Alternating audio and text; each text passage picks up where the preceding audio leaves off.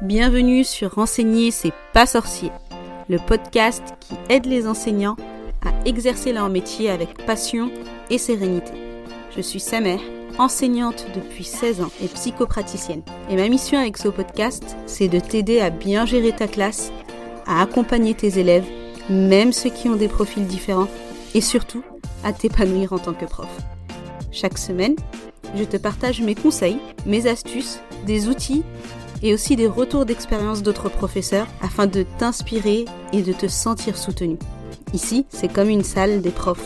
On est entre nous, dans la bienveillance et le respect, au service d'une mission commune, l'éducation des enfants, qui sont les adultes de demain. Alors, pour que ta vocation continue de rimer avec passion et motivation, et pas avec pression ou dépression, installe-toi confortablement. C'est parti. Bienvenue dans ce nouvel épisode et aujourd'hui, on va parler de comment aider les élèves qui rencontrent des difficultés scolaires. Et pour te partager un maximum de valeur, je reçois Marie-Cécile Diawara, institutrice et orthopédagogue. Bonjour Marie-Cécile et merci d'être sur Enseigner, c'est pas sorcier aujourd'hui. Bonjour Samer, bah, merci à toi de m'y avoir invité. Ça me fait plaisir d'être avec toi. Alors Marie-Cécile, avant de rentrer dans le vif du sujet, est-ce que tu pourrais déjà te présenter et nous expliquer ce qu'est un orthopédagogue Bien sûr. Alors, euh, je m'appelle Marie-Cécile, j'ai 41 ans, je suis maman de deux enfants euh, atypiques, extraordinaires, comme j'aime bien les appeler. Euh, et ce qu'est un orthopédagogue? Alors, un orthopédagogue, c'est un spécialiste dans les, un spécialiste dans les sciences de l'éducation et surtout dans la, dans la pédagogie, excuse-moi, il accompagne euh, différents publics, donc ça peut être euh, les enfants, les adolescents ou même les personnes d'un certain âge euh, dans leur apprentissage, dans leurs difficultés d'apprentissage. Il les aide à trouver des stratégies et mettre en place des processus cognitifs. Voilà, c'est principalement en lecture, en écriture, en mathématiques. Top. Alors merci beaucoup à toi d'avoir clarifié ça. Euh, avant ma première question, quel est ton rôle en tant qu'orthopédagogue dans l'accompagnement des élèves en difficulté? Euh, Je dirais que mon rôle principal, il est, dans un premier temps, c'est de leur, leur, euh, les aider à, à, déceler et à comprendre les difficultés d'apprentissage qu'ils peuvent avoir. Mhm. Parce qu'une fois qu'ils les ont compris, ils les appréhendent mieux. Euh, on peut essayer de travailler aussi sur l'estime et la confiance parce que souvent euh, euh, ces difficultés euh, font baisser bah, l'estime et la confiance qu'ils se portent.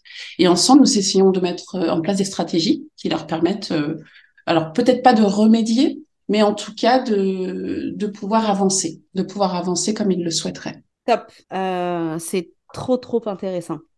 Et du coup, quelles sont les principales difficultés pour toi rencontrées par les élèves que tu accompagnes? Alors, il faut savoir que j'étais institutrice en cycle 1 et cycle 2 et les premières les principales difficultés ont été au niveau de la lecture, des mathématiques mm. euh, et de la concentration, on va dire. Tout à fait. Euh, pourquoi la, la, lecture dans un premier temps? Euh, Disons que, alors, euh, la lecture. Moi, j'étais avec des grandes sections. Donc, on commence, euh, on apprend, on apprend la lecture hein, dans les, dès la moyenne section, mais voilà, on rentre dans l'apprentissage des sons. Mhm. Et euh, dans certains cas, très tôt, on peut déceler des soucis de prononciation, par exemple, des soucis. Bon, ça, ça se travaille, bien entendu, mais il y a aussi par... des soucis d'acquisition, euh, d'enregistrement de des lettres, de des sons. Euh, souvent, leur a appris l'alphabet, par exemple, ils n'arrivent pas à passer de la lettre au son par exemple. Voilà, ça fait partie de ces exemples. Et puis, euh, quand on essaye d'avancer, ben, ils ressentent des blocages. Mmh D'où le fait que la lecture soit une première, euh, une première indication dans la difficulté de l'élève. Oui, ouais, ouais, souvent oui. Et tu dis grande section, donc ça commence déjà euh, euh, assez tôt quand on est, j'ai envie de dire, une enseignante assez expérimentée, assez, assez vif et, et, et, avec assez de bagages et d'outils pour, pour déceler ça? Euh, Oui et non, parce qu'en fait, euh, il faut savoir que étant euh, formée à la pédagogie Montessori, mes classes, bien qu'étant dans une école euh, conventionnelle, on va dire, mes classes n'ont pas eu un enseignement conventionnel. Et ayant des enfants extraordinaires, enfin mon expérience personnelle, mon expérience professionnelle m'ont permis euh, de d'essayer de, d'être très attentive à certains signes qui pourraient être donnés. Parfois, ce sont des signes qui disparaissent parce que 5 ans, c'est aussi un âge d'apprentissage. Donc voilà, les enfants peuvent avoir des difficultés. Mais parfois, certains signes sont alliés à d'autres signes qui font que euh, on essaye. Euh, je ne pose pas de diagnostic tout de suite, mais euh, on essaye en tout cas de, mettre des stratégies en place très rapidement. D'accord. Hum, est-ce que tu pourrais nous parler des stratégies ou des approches que tu utilises pour évaluer les besoins des élèves en difficulté? Alors très concrètement, ça commence en général par l'attention.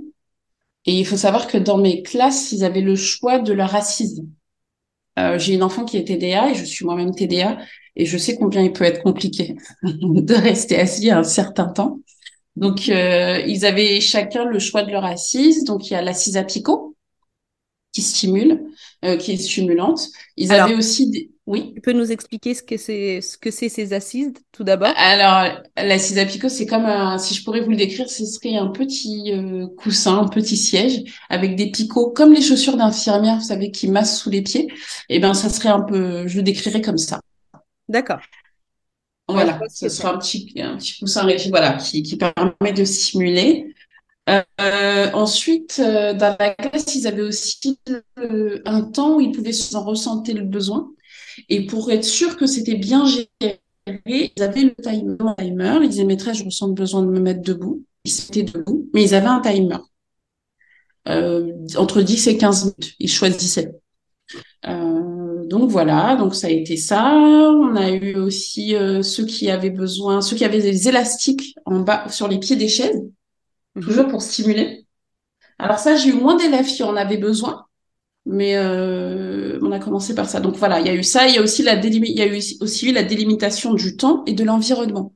Comme je vous ai dit dans la classe, moi j'avais un timer. Et aussi on délimitait l'espace par des élastiques ou parfois par des morceaux de carton, comme s'il se faisait une petite euh, cabane, une petite cabine. D'accord. C'est intéressant. Euh, voilà, ouais, ça, ça permettait euh, d'avoir un peu plus de concentration et d'aller un peu plus profond après. Enfin, en tout cas, de pouvoir euh, profiter de ce moment de concentration pour essayer d'acquérir une compétence, par exemple. J'utilisais la méthode Montessori pour tout ce qui était acquisition des sons et de la lecture mhm. et les ateliers aussi pour renforcer. voilà. Je vois que tu parles beaucoup de la méthode Montessori. Est-ce que pour toi, euh, cette pédagogie, bah, c'est pas une méthode, c'est une pédagogie. Est-ce que cette pédagogie euh, va aider euh, les, élèves à, à difficulté ou qui, présentent un, certain trouble dans leur apprentissage ou dans leur fonctionnement? Pour moi, pour moi, il est, primordial que, l'enfant soit, soit maître de ses apprentissages. Et donc, bah, c'est la pédagogie c'est la pédagogie pour laquelle j'ai enfin, j'ai été formée en pédagogie Montessori parce que j'y adhérais et pas parce que c'était euh, euh, la trend, si je peux dire ça. Mmh. Et, et, donc oui, pour moi, elle suit bien l'enfant et ça lui permet de, de, de, ça lui permet de comprendre, ça lui permet d'être actif et ça lui donne le choix. Et moi, c'est ce qui était, c'est ce qui est important. Parce qu'à partir du moment où l'enfant est dans, dans, dans, un, dans un pic montant d'apprentissage et c'est le moment où il veut le faire, c'est là où il va pouvoir acquérir le plus de, de compétences. Et ce sera beaucoup plus, pour moi, beaucoup plus facile à intégrer. C'est ça, là, euh, euh, on parle d'une motivation intrinsèque. Euh, exactement, exactement. Qui manque très souvent, mm. ou en tout cas, c'est quelque chose qu'on met difficilement euh, en place euh, dans, j'ai envie de dire, une classe euh, ordinaire. Je mets bien sûr des guillemets. Mmh, mmh, D'accord. Et du coup, en tant que, que orthopédagogue, comment est-ce que tu collabores avec les parents et les enseignants pour mettre en place un soutien adapté? À l'élève Alors, quand j'étais à mon compte en tant qu'orthopédagogue, euh, j'ai rarement eu l'opportunité de pouvoir collaborer avec euh, des collègues enseignants. Premièrement parce que le métier d'orthopédagogue n'est pas très euh, répandu euh, en France, contrairement au Canada, où il y a même un diplôme. D'ailleurs, le, le, le, le il n'y a pas de diplôme d'orthopédagogue en fait. Tout mhm. enseignant, euh, tout enseignant ou toute personne ayant des bagages pédagogiques peut décider d'être orthopédagogue, euh, enfin de se proclamer orthopédagogue. mais le lien avec les collègues a été compliqué parce que bah, pas prise au sérieux. pas plus au sérieux. Euh, la collaboration avec les parents, bah, elle, est, elle, est, elle était plutôt facile parce qu'ils viennent d'eux-mêmes vous voir. Ils ont besoin de vous. Donc, ils sont à l'écoute. Ils se sentent pas jugés euh, déjà. Parce que la première chose euh, que j'ai pu constater, en tout cas, ce que font les parents, c'est de, bah, la, ils se, ils se blâment Mhm. Pourquoi il est comme ça? Qu'est-ce que j'ai fait? Pourquoi? On a Souvent, culpabilité de parents. Exactement, il y a une culpabilité de parents, mais il y a une, une culpabilité. On retrouve aussi chez certains enseignants, d'où euh, d'où le fait peut-être parfois de vouloir éviter euh, cette culpabilité de est-ce que je, je fais mal en classe Est-ce que euh, j'adapte mal en classe on, on, retrouve aussi cette culpabilité là chez les enseignants aussi, hum, dans un autre degré. Dans un autre degré, moi j'ai plus eu c'est vous, c'est pas moi. D'accord c'est pas mon enseignement, c'est euh, si ça marche sur 24, euh, votre enfant est le ou votre enfant est là ou le 25e, euh, ça marche pas, c'est même lui. Donc ça fait 20 ans que je fais ça, c'est le seul à me faire ça. D'accord. C'était c'était c'était vraiment ça. donc voilà, la première chose c'est Bon, pour revenir à la question, pardon, parce que j'allais m'égarer, c'est vraiment au niveau des parents, bah, ils ont besoin de voir autre chose. Certains ont peur quand on leur dit, bah, allez voir un psychologue, allez voir un neuropsy, allez voir un orthophoniste au-delà du temps, parce que pour certaines professions comme les orthophonistes, bah, il y a des, listes d'attente qui sont qui peuvent être très longues, jusqu'à deux trois ans. Mm-hmm. Parfois, on a besoin de quelque d'une réponse. Euh, certains ont peur d'aller voir une psychologue bah, parce qu'il y a la culpabilité euh, euh, environnante, sociologique, enfin de la société en tout cas. Donc l'orthopédagogue, il vient un peu, voilà, on sait pas trop ce qu'il fait, mais c'est pas le psychologue et puis c'est la propre, mais un peu plus. Donc donc voilà voilà, on, discute avec les parents, on essaye de pas les, on essaye de les faire déculpabiliser déjà, et du coup c'est plus facile de tisser un lien, leur dire on est avec vous, on vous accompagne, on va essayer de voir la, de voir avec l'instit ou le professeur, puisque ça m'est arrivé d'avoir accompagné un collégien. D'accord. Et euh, c'est plutôt avec les collègues que ça a été un peu plus compliqué. Avec les familles et l'élève, euh, ça roule vraiment, parce que c'est un vrai moment, c'est une vraie bulle. Mhm. Une vraie bulle de, liberté de parole, d'une liberté d'être soi et puis de je suis là pour t'accompagner. Je suis là pour t'accompagner, de faire en sorte que tu, tu aies des outils qui te permettent de te sentir mieux, de te gérer et d'avancer. Donc, euh... D'accord. Hum, euh, c'est c'est intéressant. C'est euh, c'est un sujet qui me passionne moi pour pour ma part. Donc euh, si je pouvais, j'en parlerais pendant des heures. Hum, alors j'ai une autre question pour toi, Marie-Cécile. Mhm. Quelles sont pour toi les principales ressources ou outils que tu vas utiliser pour aider les élèves en difficulté? Ah, Moi, je m'adapte vraiment aux, élèves que j'ai en face de moi. D'accord. Je m'adapte vraiment. Et c'est ça aussi le truc de bah, d'un site et d'orthopédagogue surtout, c'est qu'il faut se tenir au courant des recherches, des innovations, de ce qu'il y a. De... Voilà, vraiment. Et donc, du coup, euh, bah, ça va vraiment dépendre de, de l'élève que j'ai en face de moi. Il y en a avec qui on va, on va prendre des puzzles. Il y en a avec qui il va falloir beaucoup parler. Mm-hmm. Beaucoup, beaucoup, beaucoup parler. C'est ça, ça euh, rejoint euh, la confiance en soi et l'estime de soi. Exactement. On exactement. Ouais, on va avoir besoin de renforcement. Il y en a qui ont, bah, qui vont, comme je te dis, avoir des, des, des, des, d'autres besoins, des besoins plus spécifiques, beaucoup plus marqués. Donc, ça va être des outils comme je t'ai cité, euh, qu'il y avait dans ma classe, hein, euh, par exemple pour quelqu'un qui a, qui, a, qui a besoin de bouger, qui a besoin de se dépenser, ça peut être un trampoline, ça peut être des cartes, ça peut être euh, énormément. En fait, tout, à mon sens, tout peut être outil de travail. Tout peut être une chaise, un essoreur à, salade, tout peut être outil de travail. Oui, ça va dépendre de la difficulté que qu'a l'élève, euh, on peut pas, enfin, les mêmes outils ne seront pas utilisés pour un enfant avec un, un, trouble 10 ou un enfant avec un TDA ou un TDAH. Il suffit qu'il y ait une hyperactivité en plus pour que ça soit euh, encore, euh, j'ai envie de dire, un autre fonctionnement. Et je mets bien des guillemets, un autre monde. Oui, surtout, surtout que, excuse-moi de te couper, surtout que là, par exemple, tu, tu, tu cites des troubles 10, TDA et tout ça. Là, c'est vraiment, euh, par exemple, les troubles dits, c'est vraiment l'ortho euh, qui va euh, poser le diag, tout ça. Donc moi, mon but, c'est vraiment de trouver quelque chose à mi-chemin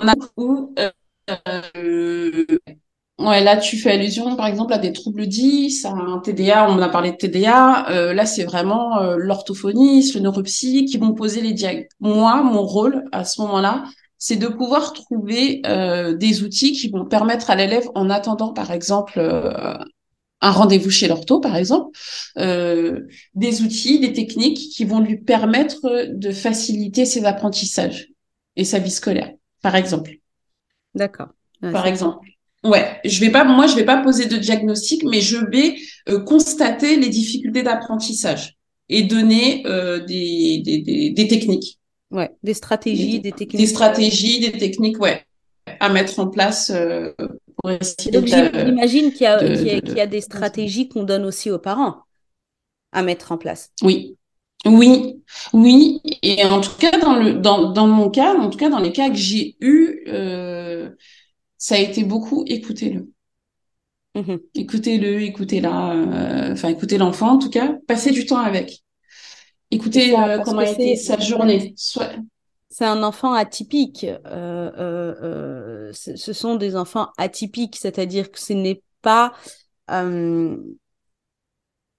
ils, ils, vont avoir ce besoin d'attention qui va être un peu plus que d'autres parce que euh, c'est très frustrant de dire ça, mais euh, ce sont des enfants qui, qui, qui, se retrouvent qui se retrouvent nulle part en, en réalité. Ils vont se sentir toujours différents.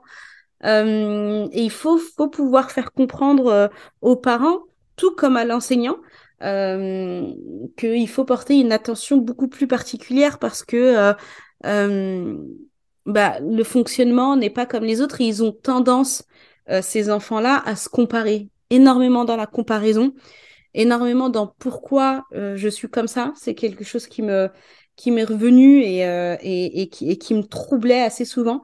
Pourquoi je suis comme ça Pourquoi euh, euh, voilà, là on parle par exemple d'un enfant avec un trouble 10.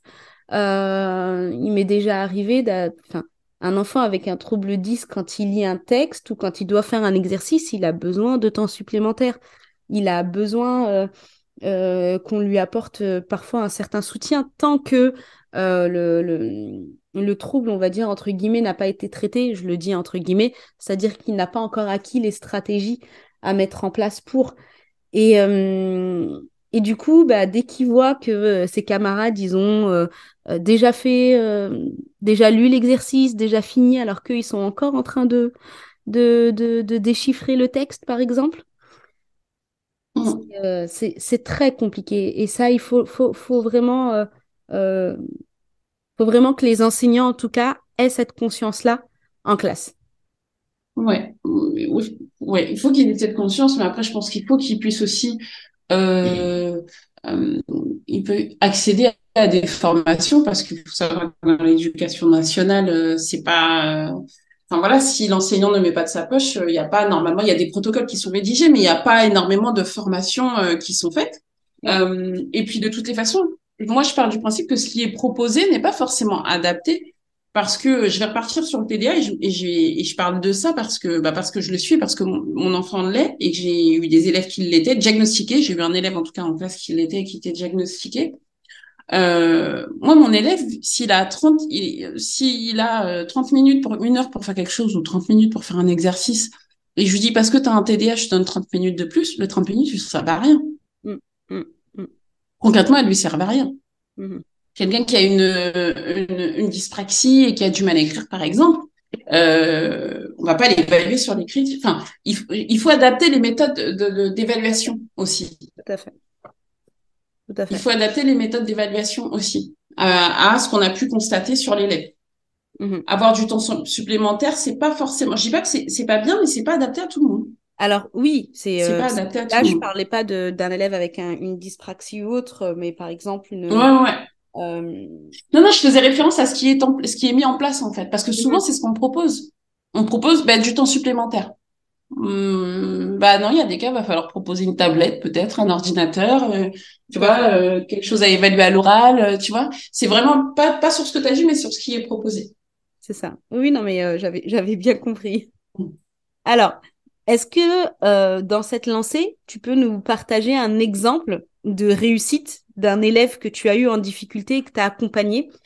Et ce qui serait vachement intéressant, c'est que tu nous expliques les étapes en fait de ton intervention. Euh, alors j'ai eu le cas, euh, j'avais quelqu'un de très perturbateur, apparemment qui était, enfin qui était très perturbateur en classe, mhm. Qui faisait le clown. Euh, alors d'abord il faisait le clown, et ensuite on s'est rendu, et après il pouvait être très insolent et très agressif. Et en fait, on s'est rendu compte euh, bah, que ça cachait que ça cachait euh, une difficulté d'apprentissage. Et en fait, il apprenait tout par cœur. Et à un moment, sa tête a saturé. Après, son, sa mémoire de travail a saturé, en fait. Parce qu'après, il y avait de plus en plus de connaissances à avoir. Mm-hmm. Et il cachait ses échecs avec un peu de clownerie et puis après de l'agressivité, ce qu'on peut comprendre. D'accord. Euh, donc, euh, première fois, premier bilan, au niveau, des, au niveau de l'acquisition d'apprentissage, tout va bien. Tout va bien, mais au niveau du bilan. Pour son niveau, tout va bien finalement. Il est dans la, il est, il est dans la moyenne, si je peux dire ça. Un peu de blague et tout, c'est vrai, mais ça va. Puis euh, on me le, on me le, on me le rend, il revient me voir. On est un peu plus avancé dans l'année. Il y a un peu de difficultés, mais, mais euh, bah, qui peuvent s'estomper sur l'année, en fait. Qui mhm. peuvent s'estomper sur l'année. Mais il est de plus en plus agressif, de plus en plus insolent, on va dire. Et en fait, il a là, alors là, ça, ces difficultés, elles étaient, comment expliquer? En fait, il a fallu travailler. Ça fait partie des, des cas où on a beaucoup discuté, beaucoup, beaucoup, beaucoup, beaucoup, beaucoup discuté, parce qu'en fait, il avait des blocages. D'accord pour lui, ça, pour lui, euh, pour lui, il devait, alors il a, un, il a un grand frère, et pour lui, il devait être euh, comme son grand frère. Vu qu'il, vu qu'il n'était pas comme son grand frère, bah, il n'était pas bon. D'accord, on est, on est dans la projection. Ouais, et donc du coup, euh, beaucoup de comparaisons venant de la famille qui, du coup, ne le facilitaient pas du tout. Mm. Mm. Il voulait tout faire comme son grand frère, sauf qu'il y avait des choses qui, qui étaient ben, plus choquantes pour lui. Mais euh, là, on va dans... Enfin, vraiment, ces blocages, ils venaient de, de films ou de jeux auxquels il jouait. De... Voilà, ça le... Voilà, il voulait tout faire comme son grand frère. Il n'y arrivait pas. Donc, arrivé en classe, il se bloquait quand sa mémoire saturait. Enfin, c'était vraiment... Euh, c'était vraiment... Euh... comparaison. Ouais, ouais, C'était vraiment très compliqué pour lui. Il était vraiment en souffrance. Et là, le but, c'était vraiment un accompagnement. Euh, c'était plus de la psychopéda que de l'orthopéda, concrètement. Et, et, vraiment, les cas que j'ai eus, ça a été plus de la psychopéda, en vrai. Quand j'y pense bien, ça a été plus de la psychopéda. Parce qu'il fallait essayer de trouver, devenir les blocages, euh, les accompagner sur ces blocages. Et une fois que ces blocages étaient élevés, qu'ils se sentaient soutenus, finalement, il n'y avait pas de grandes difficultés. Mhm. Euh, les élèves que j'ai rencontrés, comme je te disais tout à l'heure, euh, c'était, euh, ça a été une majorité d'élèves avec des, ce que je qualifierais de troubles de l'attention. Bon après ils ont été diagnostiqués, mhm. mais c'était, c'était ça principalement, principalement. Et du coup, avec avec l'accompagnement qu'il a eu, aussi le fait de, de, de, mettre en lumière ces, ces différents blocage, qu'est-ce que ça a pu lui apporter? Qu'est-ce que, euh, comment, enfin, l'avant-après, quoi? moi, je suis. Euh, ouais, on un élève un peu plus, plus confiant. En fait, il avait besoin de trouver sa place. Il avait vraiment besoin de trouver sa place. une fois qu'il a trouvé sa place au sein de sa famille, il a trouvé une place au sein de la classe. Et c'était en fait un élève, un meneur, vraiment pas, pas alors, il était meneur dans les bêtises. il était devenu vraiment meneur dans les apprentissages et un tuteur, un super tuteur pour ses, pour ses, pour ses camarades. Et ça a changé la donne parce que euh, il était capable après de dire bah ça j'y arrive pas, j'y arrive pas mais je vais le travailler. Mmh. Mmh. Oui. Et ça a changé la donne. Ouais. Cette prise de conscience euh, euh, qui vient quand l'enfant se sent écouté, quand, mmh. quand, l'élève en tout cas se sent se sent écouté. Exactement, exactement. Mais c'est vrai que quand j'y pense, euh, j'ai plus eu des, c'était plus de la psychopédagogie que de l'orthopédagogie. Après, on a quand même eu des techniques, hein. Mm-hmm. Euh, on a quand même eu des, quelques techniques, euh, mais c'est, mais voilà, c'était vraiment plus de la psychopédagogie. Il fallait lever les, les, les, les, les barrières qui s'étaient mises, les blocages qui s'étaient mis. Et justement, du coup, comment tu, tu, tu mesures, toi, les progrès des élèves que tu accompagnes? Comment est-ce que tu, tu peux mesurer ces, ces progrès-là? Est-ce que c'est bah, comme l'histoire qu'on peut qu'on a qu'on vient d'avoir, quoi? Mm. Un élève qui devient meneur dans les apprentissages, ça, c'est juste le waouh, quoi. C'est le best du best. Mm, mm, Alors, concrètement, normalement, il y a une grille de suivi, un peu comme on fait en classe, en fait. On a un niveau de suivi et quand on sent quand il y a que tu découpes en étapes et quand c'est acquis, c'est acquis, puis euh, on avance euh, tout doucement. Mais à chaque rendez-vous, on voit l'évolution, on voit comment, on va dire que ça va être euh, la même, mais voilà, à chaque rendez-vous, on voit l'évolution. Là, pour le coup, ben, j'avais, j'étais pas en coopération avec euh, la l'instit, mais avec les parents. Mm-hmm. Quand il, il, me faisait part des changements et on je discutais avec lui, et à chaque fois, ben, ça a avancé petit à petit. On arrivait à défaire un nœud, à avancer, à avancer. Et c'est comme ça, en fait, que j'ai pu mesurer le changement. Puis même, le, on se sent plus épanoui. On le sent dans sa manière de faire. Euh, c'est plus papa ou maman qui vient me dire, c'est lui, par exemple. C'est moi, je, ces transformations-là, c'est euh, c'est tel un, un, un, fennec qui renaît de ses, cendres, quoi. C'est c'est une telle transformation, c'est juste un mm, boom, quoi. Ouais, ouais, ouais, c'est ça.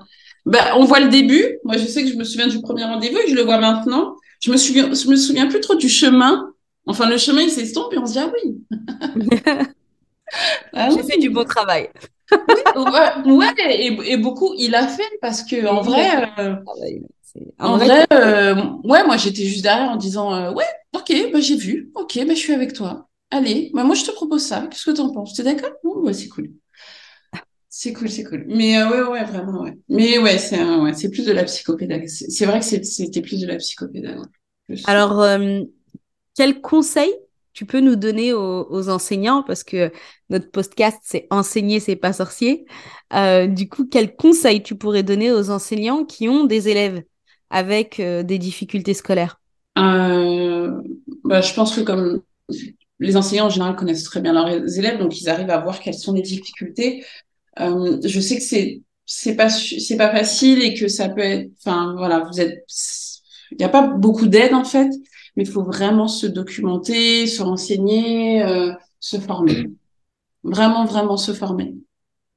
Vraiment se former parce que c'est compliqué de, de, proposer de la différenciation si on n'arrive pas à trop cerner ce qu'a l'élève.